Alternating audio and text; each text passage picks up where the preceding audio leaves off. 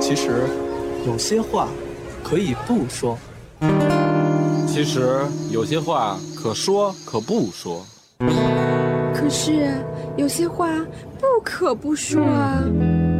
说这么半天，你们到底说不说啊？但说无妨，邀你一起说。但说无妨又来喽，我是你们的老朋友蛋蛋。大家好，我是阿鲁。操，能不能专业点儿？然后那个今天呢，我们请来了一个，真的是一个不一样的女孩儿，而且首先长得特漂亮，对吧？颜值巨高我喜欢听。长得漂亮，同时又爱旅游。就是你去旅游会想到哪几个点？我觉得刺激吧，就是不能还像我没去旅游这个生活状态朝九晚五的。嗯我觉得一定要发生一些呃我平常生活中遇不到的事情和人。对，所以呢，呃，今天我们请来的 MT 小姐，她呢经历了用一年时间游历了十四个国家，嗯，对吧？对所以我觉得这一段传奇经历让我想到什么呢？嗯首先，美女、性，然后奇闻异事、危险，对吧？因为他去过战区，去过伊斯兰国家，去过东南亚的一些很多的地方，是吧这？个让我想到这个三毛。别贫了，赶紧让 MT 说句话。好嗯，大家好，我叫 MT。我是 MT，嗯。对对对，然后，然后那个，我想问一下啊，就是你说你怎么就突然想起用一年时间游历这个亚洲所有国家呢？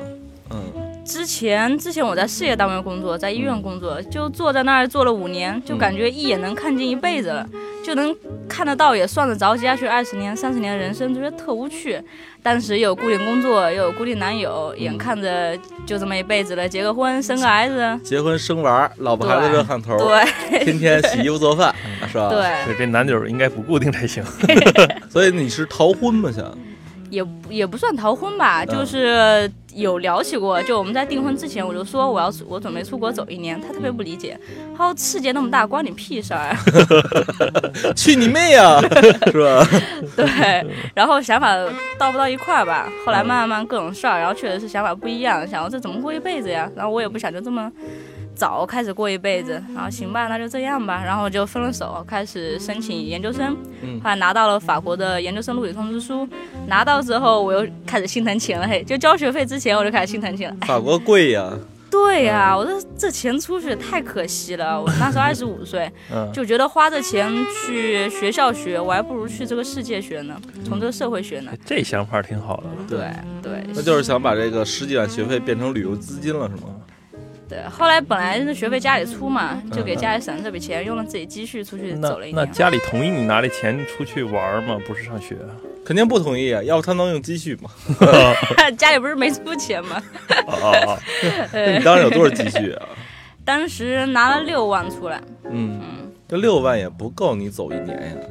够我一年花了三万多，最后一合计，啊，我去趟西班牙还花了三万呢。你有钱呀、你土豪。不是不是不是，我我不知道你们是怎么玩法，因为你们又说这个什么沙发客，又说这个青旅啊什么的，嗯，但是一般去旅游好像都是要么跟团，要不就住酒店、自己游行什么的，但是都很贵啊。对，所以我搭车和坐沙发客嘛，就是交通和住宿上就省了挺多钱的。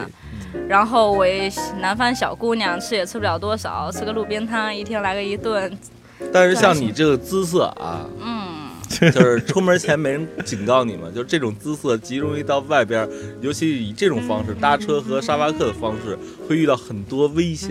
嗯，尤其像龙哥这种怪大叔，可能会是吧？呃，这像我吧，路边一美女，我得先看姿色，找成这样的，我肯定是停车了。说姑娘去哪儿啊？嗯她说去哪儿哪儿。行，我不顺路也顺了，但是我会比如说路过一些偏僻的地方呢，我就愿意开慢点或者停下来，咱们欣赏一下这个黑色的景象，然后 是吧？嗯那多危险啊！是呀，肯定有。然后比如说我去一些国家，然后那些国家不是英文国家，嗯，黎巴嫩啊、土耳其啊、格鲁吉亚什么的，那个司机唯一只会说一个词 fuck，上车就问，而且加动作，你知道吗？嗯嗯，然后就问我说，哎，要不要就是，，fuck 一下。对对对对，试一试，尝一尝，啊，那你一般遇到这种情况会怎么回答呢？就下车啊。就直接下车。那他要开的很快不停车怎么办？还好，我算运气还好，就没有遇到过这种。就是他如果是有这种，我还遇到个司机就跟我说，我就碰一下你大腿，嗯我什么都不干，我也不摸，我就在外边待会儿，我不进去是吧？撩一撩，我就撩一撩嘿。然后然后呢？然后我这种就要又就要下车啊，嗯对哎，他们也怕你闹，其实。嗯，但是你去之前也应该做好心理准备了吧？是有想过，因为毕竟一个女孩子嘛，然后去那些国家有些还不是特别安全，嗯。然后我当时就想，如果一切真的发生了，嗯，那就让他来吧，好好享受。对，与其多挨俩大嘴巴，不如享受一下。对呀、对呀、嗯，对，这这男人都变态了啊！你越反抗，我觉得越那个是吧？对，那是是是，那你想好了，也就不顾一切的出发了。你第一站去哪儿啊？当时第一站是到菲律宾，当时抢了个什么特价机票，十八块钱上菲律宾，走十了。八块，十八块钱对菲律宾哎呀，那那那等于就是到了菲律宾就开始以沙发客的方式，然后拦车的方式去出行了。对，但是菲律宾没有搭车，因为菲律宾是海岛国家，基本上你从一个地方到另外的地方换省了，你必须得飞啊，嗯我也不会游过去。嗯嗯，对，但是就开始沙发客，第一站马尼拉就开始沙发客，嗯然后我第一个沙发主就长得还特别帅，我当时心想，哎呦，艳遇要来了嘿，你是你一下自己是期待的这种东西是吧？他长得很帅哎，总会有点心里小九九在冒，嗯，但是他真的是就是姑娘太多了性冷淡是吧？他姑娘太多了，没顾得上我。但是这是你人生中第一个沙发客吗？对对，人生中第一个沙发客有什么心里的不同的感觉吗？会一开始会想挺多的，就比如说他这个人怎么样啊，嗯长得怎么样啊，生活怎么样，会就是跟我有什么互动啊，我该怎么跟他聊啊，嗯，怎么去做一个好的沙发客，因为沙发客也是要，也是一个文化互通的东西。对，你必须有一些文化交流啊，嗯然后要尊重他的文化，然后他就特别酷，然后每天都有约会，每次都带上我，嗯什么也不避讳我，女生带回来他就直接带回来了，直接就啪啪在你隔壁了。反正关上门了我也没去偷听，嗨，你说推门进来，加我一个，哎 这挺牛逼的，可以带着你出去，然后还能把妹子领回来。对对，就完全无视我存在嘿。哎呀，那当时其实第一个沙发客赶上一个相对不错的房东，为了以后奠定了信心，是吗？是，然后就从那儿开始就没有办法去住青旅、住酒店啊什么之类，就喜欢走沙发客，就是一听花钱就烦了呗。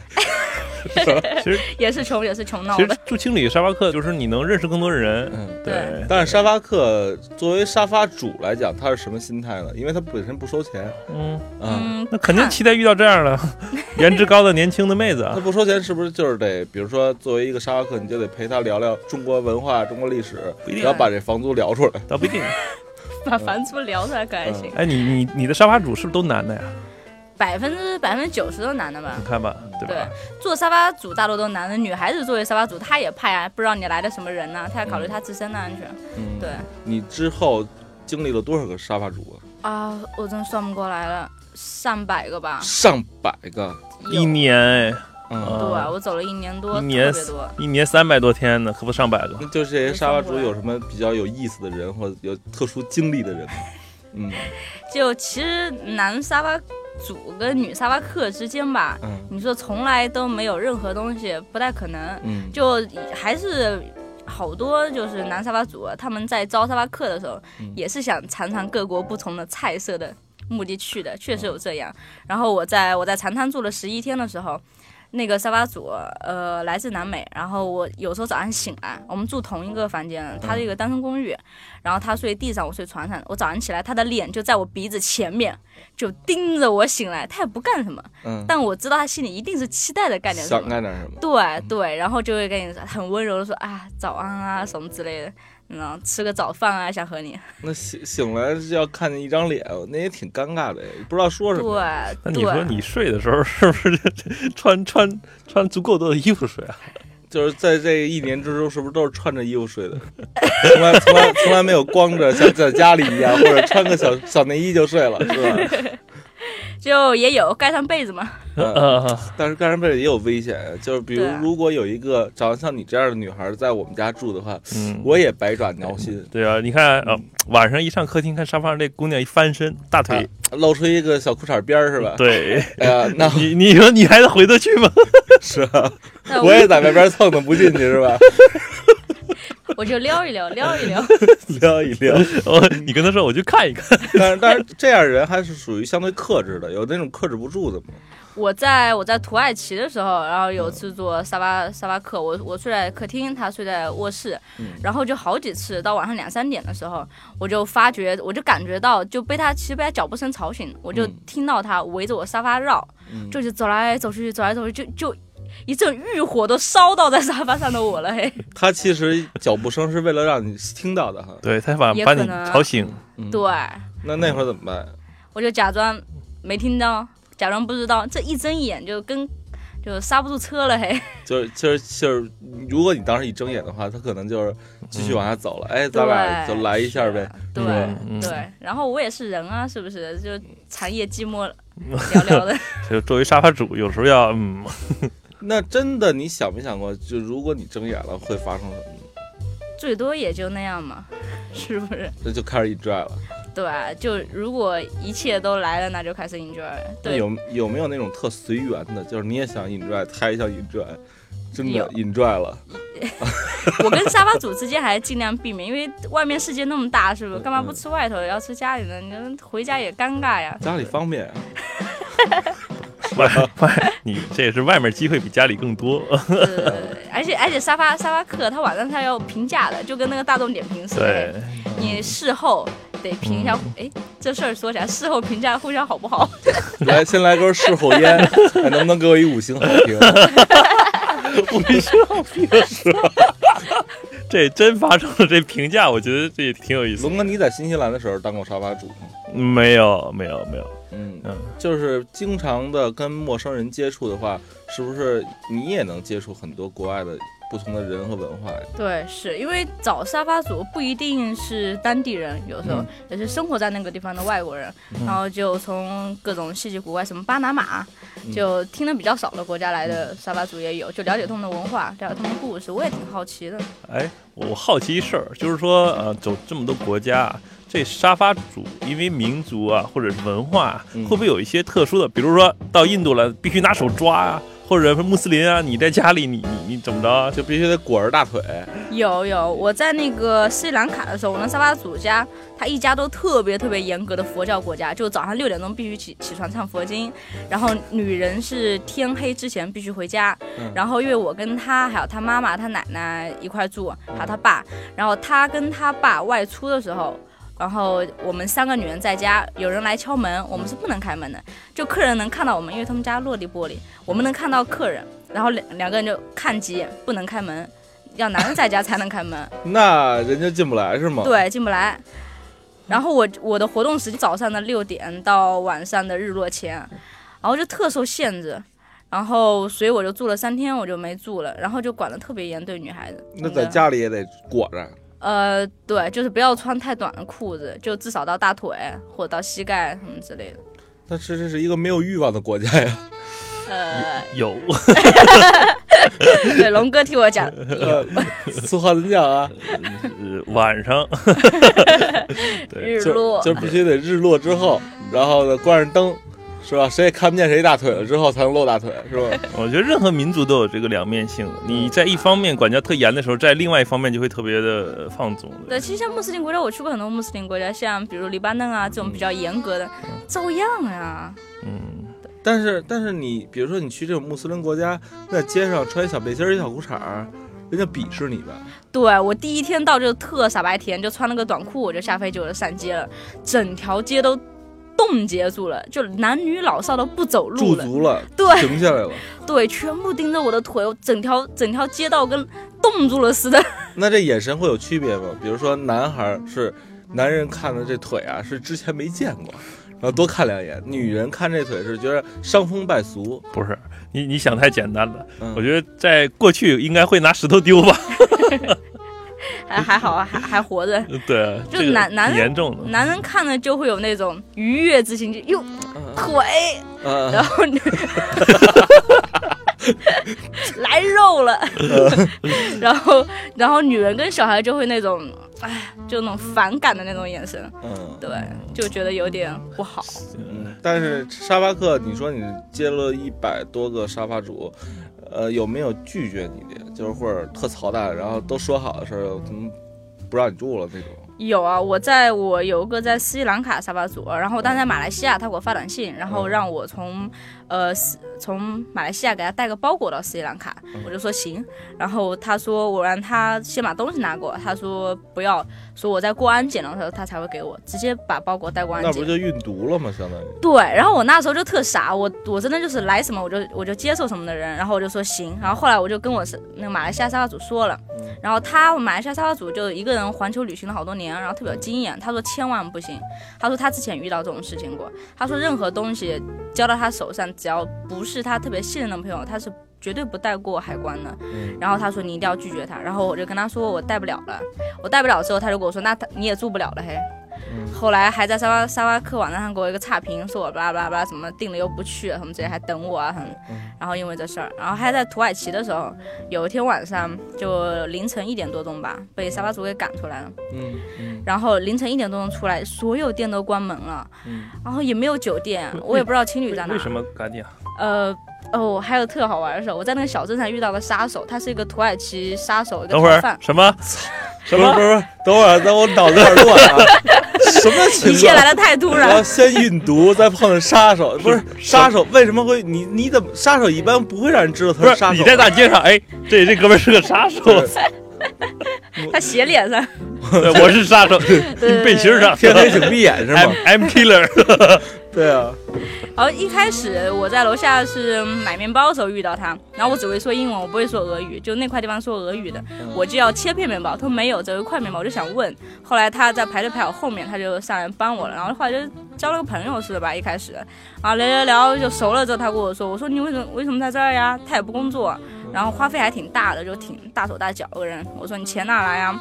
他说啊、嗯其实吧，就是我家在土耳其就挺好，他家是一个家族贩毒企业，然后专门供欧洲跟俄罗斯间之间的，就是 Google 上面还查得到他家族史哎。然后，然后他说：“我说那你为什么要在这儿不去贩毒去 你们对话好有意思。”他说：“因为我杀人啊。这是一个劝人从良的故事。你应该贩毒啊，你不应该杀人啊，是吧？你好好贩毒杀什么人啊？”是，也是想做一个知心姐姐。别干这行了。接着贩毒去吧，贩毒挺好的，对对对，比杀人强多了。没错，我帮你带包裹。然后后来我一开始不相信，然后他就在那个 Google 上 Google 他名字，确实他杀过四次人，嗯前三次被捕，然后就跟我说，就土耳其会有一些，因为他们家贩毒企业已经做得很大了，所以所以其实会保他的。对他们他们的政府保了他三次了，嗯。然后他最后是在杀人的时候，就是一出事，他们就关系人直接打电话给他爸说，立刻把他送走，立马走，说这次真的保不住了，嗯，太多新闻已经出来了，然后就是连夜送到了格鲁吉亚，他为什么想杀人？喜欢杀人？就 是喜欢上因为姑娘，就就是就每次都是这个龙哥抢了我女朋友，就把龙哥杀了。我以为是跟那个贩毒有什么牵连的这种的。对，我也想的就听一些更刺激的故事，电影中不是应该就是什么嗯对啊嗯，黑帮派之间，啪啪啪，对对对对，铜锣湾只有一个浩南，啊，原来原来是因因因因为一姑娘，哎呀，对，都是因为姑娘，因为四个姑娘杀了四个人。对是。那你听到这一段的时候，你不害怕吗？哦 如果你如果你如果你不跟他好的话，他也把你杀了，有是有这种可能的。我觉得还挺刺激的。他不会杀我呀，他不是一直都杀就是抢那姑娘的男人吗？但是万一如果他他要是要你示爱，你不跟他同意的话，对，是吧？杀手是有职业道德的，这个是吧？女人和小孩是不能杀的。没看过这个杀手不太冷吗？好吧，好吧，好吧，还是还是应该劝人他应该贩毒去。对对对对，别杀人了。就刚才咱接着说啊，咱你被这个沙巴克为什么赶出去了呢？就是因为我跟这个杀手的事儿，后来就我俩接触特别多，然后就是我的沙发主后来就知道的事儿。我我们住在同一个小区嘛，然后他就认为我跟那杀手之间有什么什么，我们之间还真没来得及什么什么嘿。哎，不是这个，就是就就好比这整条街都知道他是杀手是吗？为什么你们沙发主知道他？就是 I'm killer，不是，好像杀手在那个国家跟送快递的一样。还有电话号码，就是通讯录。就谁出去买块面包，哎，我是杀手，跟我聊聊。这 不是为什么？那等于就是说，其实他他沙发主角自身会有危险，结交这种人。他觉得我不好，他觉得呃他是个杀手。虽然他们他们之间是认识的，他们因为我沙发主也是土耳其人，生活在格鲁吉亚，他们有自己的土耳其圈子嘛，嗯，所以彼此认识，知道彼此的事儿。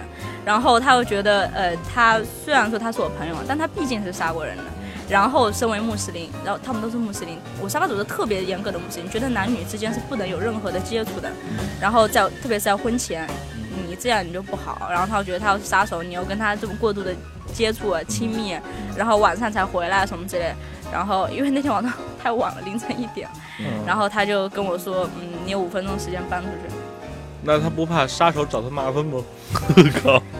他他跟杀手之间关系应该不会受影响，对他们来说我就是个过客嘛，对不对？嗯，对他们就觉得是我不好。那杀手也挺不仗义的哈。那你不去杀手家住吗？对呀、你一点钟被赶出去，去哪儿啊？只能找杀手了。当时就就想赶快就是脱离这件事儿，因为其实我当时并不觉得我做件事这件事儿什么错了怎么样，因为我对他的故事感兴趣，我想了解他，就了解不同的文化、不同的事嘛，然后就了了解的人多了，但我倒没觉得这件事情会侵犯到别人，我当时没有意识到，所以他赶我出来的时候，我也是自己其实挺气的，觉得说不就是聊了会儿天嘛，没必要这么小题大做吧，然后我就想赶快就是离开那种地方，就特别不开心，对，然后后来半夜也找不到青旅，也找不到酒店，那小镇什么都关了。睡路边了。跑在公园里面就哭啊，就觉得特委屈。就比如说在国内吧，呃，有父母、有家人、有朋友。你说在北京，你晚上比如说一两点，你没带钥匙回不了家了，你说你能没地方住吗？不可能呀，对不对？嗯然后觉得连我说个话的人都没有，我连说一句中文的人都没有。这会儿出现一个男人，就直接可以引出来了，你应该出现的。是下次告诉我。那那除了这种，还有没有你觉得印象比较深刻的沙发主呢？有些去战区的话，还会有那么多沙发主吗？因为大各自都在避难。对，比较难找。我在黎巴嫩的那个沙发主家庭很好玩，他老婆是中国人，嗯。然后他们是中黎混血家庭，嗯。对，然后也是要求特别严格，就比如说天黑之前你得回去啊。嗯。然后我住在他家的时候，还正好赶上了一次叙利亚的大选，总统大选，嗯。然后他们家就住在那个。呃，总统府的附近，嗯。然后晚上十二点多，我躺在家里面，听到嘣嘣嘣嘣嘣嘣嘣，我还想，哟，谁家时辰这么早啊？十二点钟开始就放烟花了嘿。然后早上起来就发现整个小区全副武装了，都是那种大坦克，然后跟美国大片似的那些士兵 身上绑的那种弹壳，就整排整排挂在身上，然后那不是弹壳，那是子弹。弹壳里含但是含子弹。这种这种已经是这样的一个国家的话，你其实作为一个亚洲面孔或者欧洲面孔，其实很危险呀。嗯，是，然后我还搭车往那个叙利亚边境那边走，然后还还好我是搭，我回我当时就是喜欢搭车，我就愿意搭车。后来我回来的时候，他们跟我说，你幸好是搭车的，如果你用公共交通工具，比如坐大巴的话，他们有那个呃检查站嘛，士兵检查站，然后检查安全什么的，因为要到叙利亚了。然后如果我坐当地大巴，你是个外国人，他很有可能就会要搜你的身，然后要询问，然后可能要压一段时间。非常可能发生，就百分之八九十都会发生吧。对，就还好我搭了当地人车，他们就不会一个个进来看。但但是就是我之前聊了一个叫杜梦杰的人，然后他也是在说，他说他去阿富汗，然后嗯阿富汗挺牛逼对，然后说正工作着呢，然后边上那超市被这个基地组织给炸了，然后他就极度恐慌，然后就直接买张票回国了。你当时在这叙利亚会有这种想法吗？没有，我当时感觉更多是战争的苦难吧。我在路上就遇到挺多人从叙利亚逃难的啊，然后沙巴地区逃难的啊，还有伊拉克逃难的也特别多。然后我在那个黎巴嫩跟一家呃餐厅的那餐厅老板娘也是中国人，跟那家餐厅关系特别好。然后我就时不时吧就爱说两句中文嘛，太久没说中文就爱去玩儿。然后有一天那个厨师就大哭了，就不烧菜了。然后我就说为什么呀？然后他们说那个厨师就是叙利亚难民，然后之前他就是他全家就靠他一个人在黎巴嫩打工，嗯。他就工作三个月，然后存够钱就让别人带回叙利亚去支持他家庭，然后他上笔钱就被他同伴拐走了，然后他家人可能就等着要饿死了，然后后来又刚听说他哥哥在战争中当天被被杀害了，然后他那种哭就让我觉得说，第一次亲身感到什么叫无家。那你你为什么非要去这么危险的地方？好奇，我真的就所有的新鲜、好奇和我没有见识过的东西，都让我会感觉特别的兴奋，那个肾上激素会嘣往上升。不作死就不会死。等于他是赶上了叙利亚大选，然后跟着叙利亚一起逃难的这么一个经历了哈。那逃到哪儿去了？后来黎巴嫩之后去了尼泊尔，因为当时我要回国参参加我哥婚礼，就往回走了。嗯，对。所以其实你这一年不是整个一年都在国外，而是来回来去的。中途回来过一次嗯，九、月份的时候回来来北京参加我哥婚礼，然后那参加你哥婚礼，你妈不给你摁这儿，就不让你走了？虐着虐着就习惯了。一开始就我刚开始旅行的时候，他们并不知道我要走这么久，嗯我就说，哎，我那十八块钱去菲律宾啊，哎，我我去吧，反正现在不是没工作嘛。嗯我妈说，哎，十八块钱倒是可以去。然后其实我当时已经把票订到斯里兰卡了，就是已经订了有三个国家的票了。然后后来我到菲律宾的时候说，去去马来西亚超便宜，两百块钱，要么去一下。然后爸妈说，哎。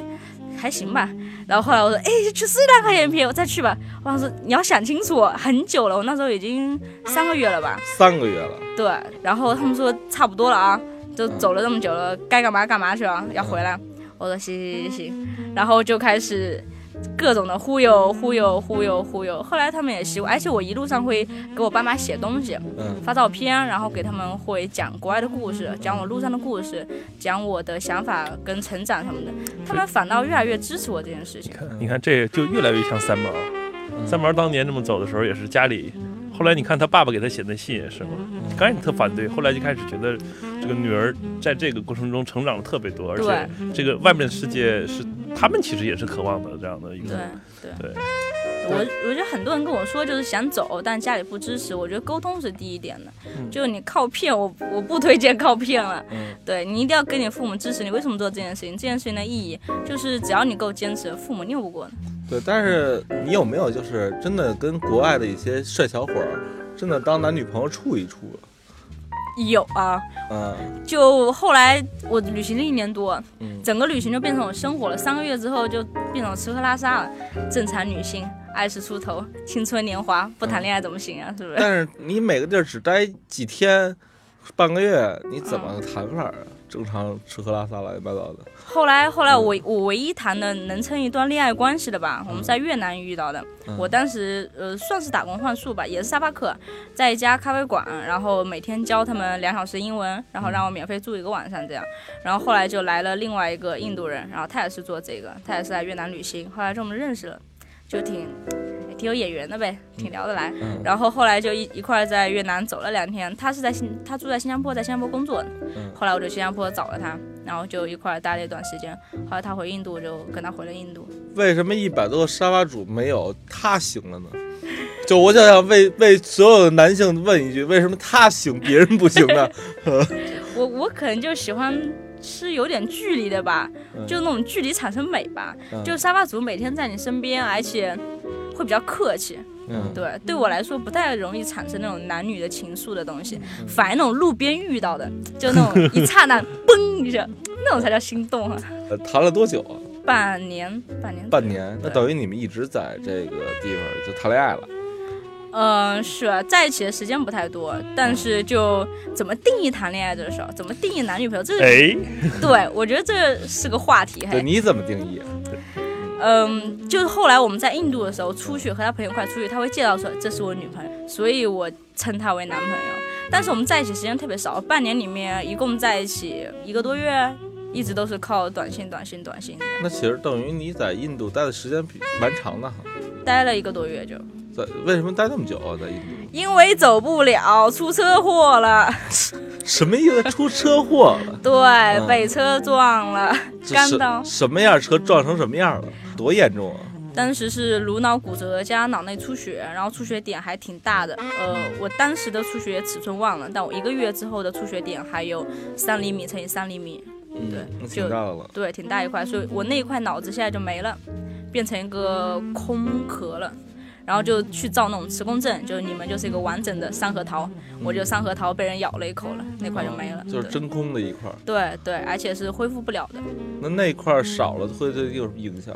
我现在没有嗅觉，没有嗅觉，对那就是吃什么别人说好香啊，你就不会了是吗？对，我只能说呃还好吃吧，口感不错，挺滑的，那就是榴莲什么都闻不出来呗。闻不出来。当时等于就是撞完了就养伤一个月，他一直陪着你。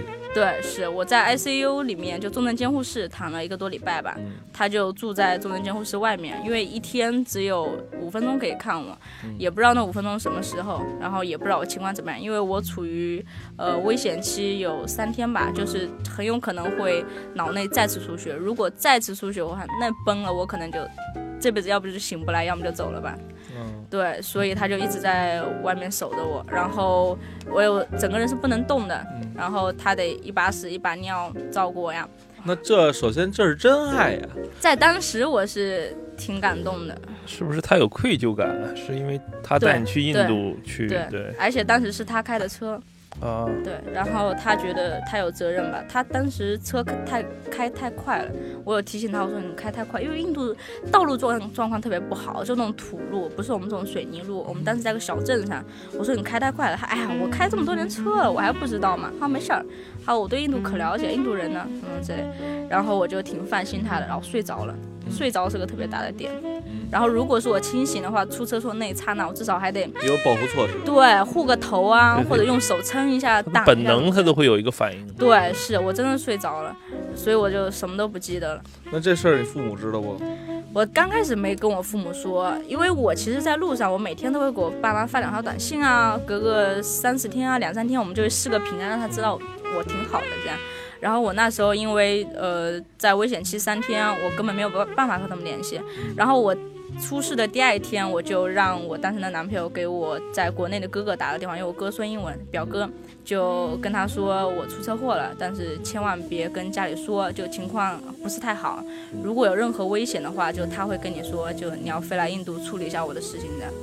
然后我就说千万别跟家里说。后好了之后三四天之后，我妈就觉得很奇怪，为什么老不跟他联系啊？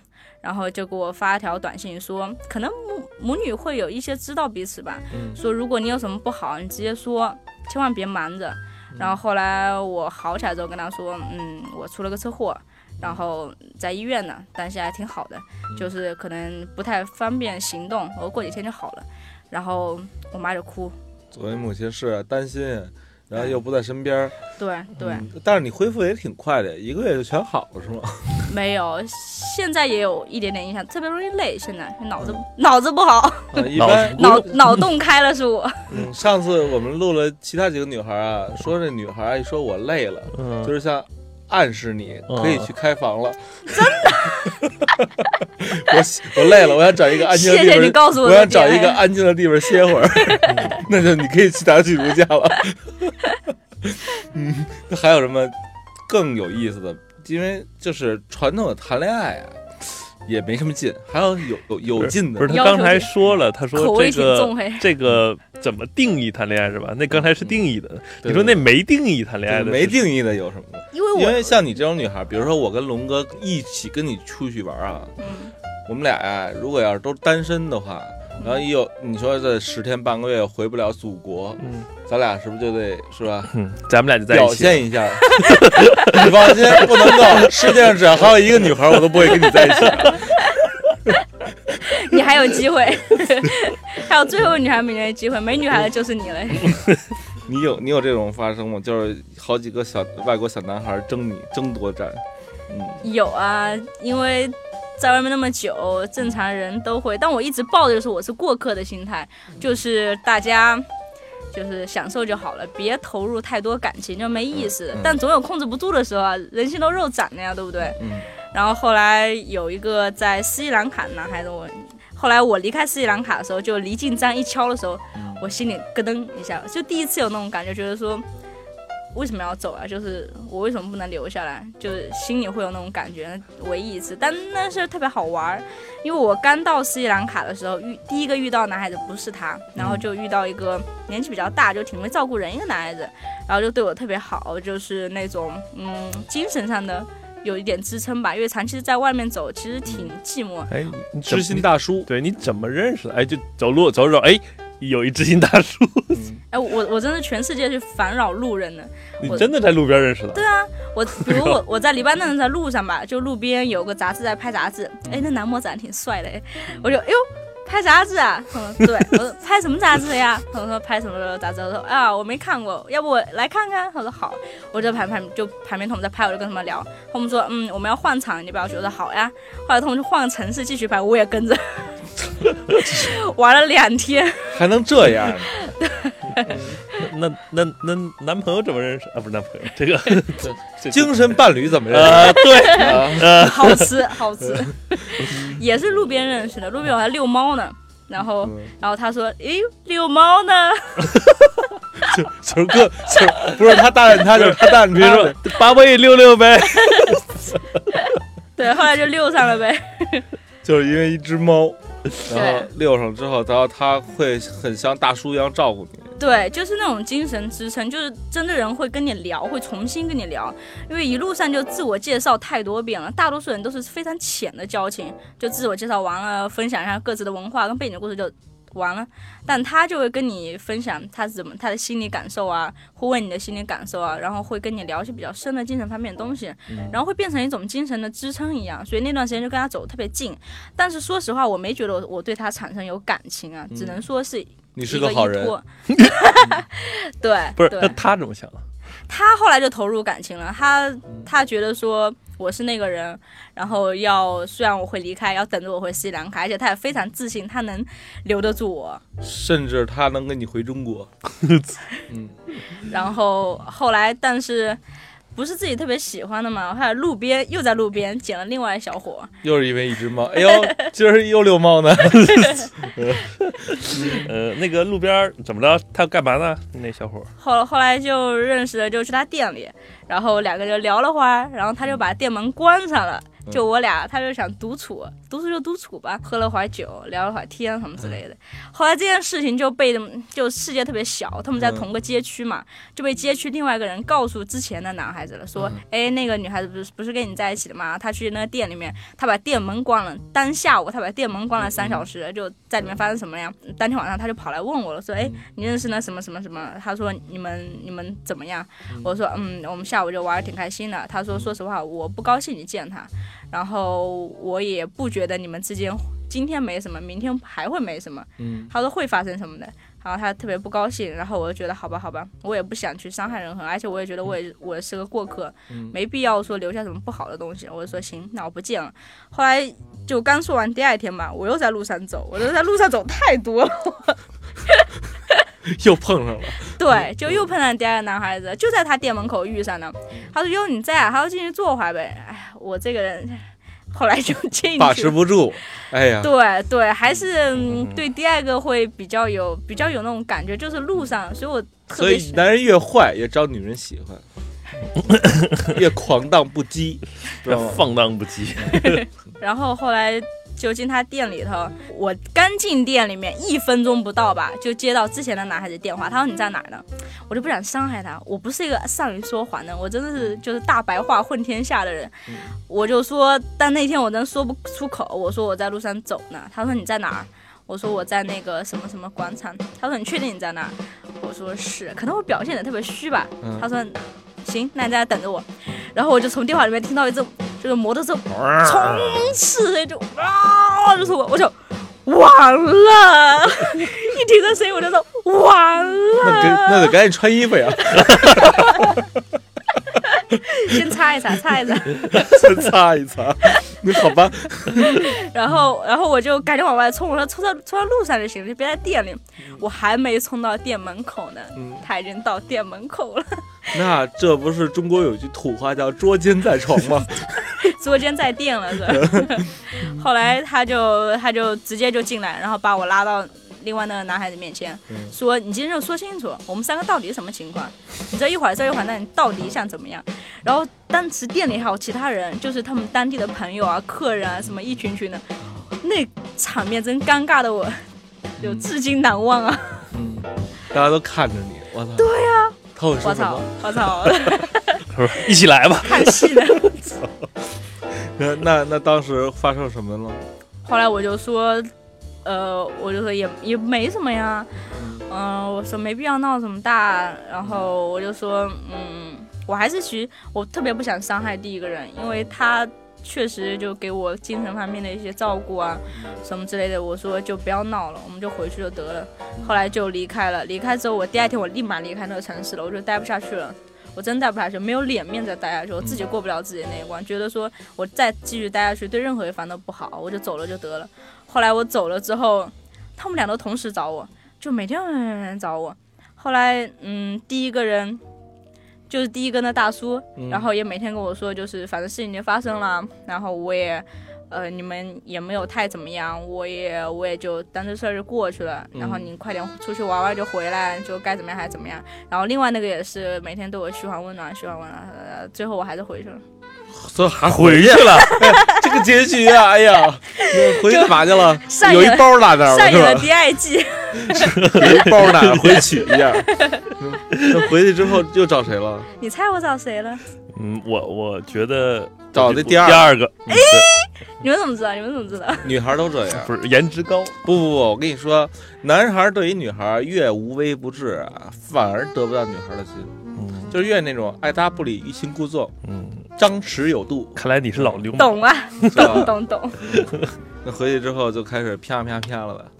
回去之后就有了一段美好的时光。那真的要被大叔知道，大叔得多伤心。知道，肯定知道。肯定知道这个街头接尾的事儿。对啊，对，但我回去我第一天我就跟他说清楚了，就我我有当面跟他说，就我回来了，但是我们我们之间是不可能的，就谢谢你很照顾我，但是我真心是想和他在一起这段时间。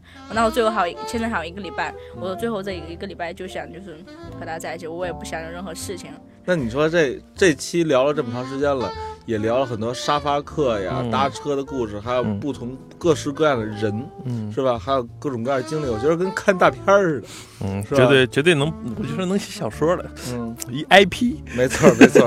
那下期你打算咱从哪个方面聊聊呢？我觉得这期聊太多人的东西啊，嗯我觉得有很多，城市风光，嗯，对，还有一些民俗啊，比如说嗯我我我其实对印度这种地方，就是还有就整个他说这些地方，其实我都不了解，对，因为这是一个我们好像就啊一说外国，谁能想到印度啊？主要印度那边我老觉得特脏，就是因为你不了解，他了解完了觉得更脏，真的真的，是吧？我也是去之前觉得，我就听说是个脏乱差的国家，呃我去到那儿才知道，完全超乎你想象的脏乱差。对，所以说有很多东西我们不知道啊。嗯，所以咱下期聊聊这些东西吧，嗯，是吧？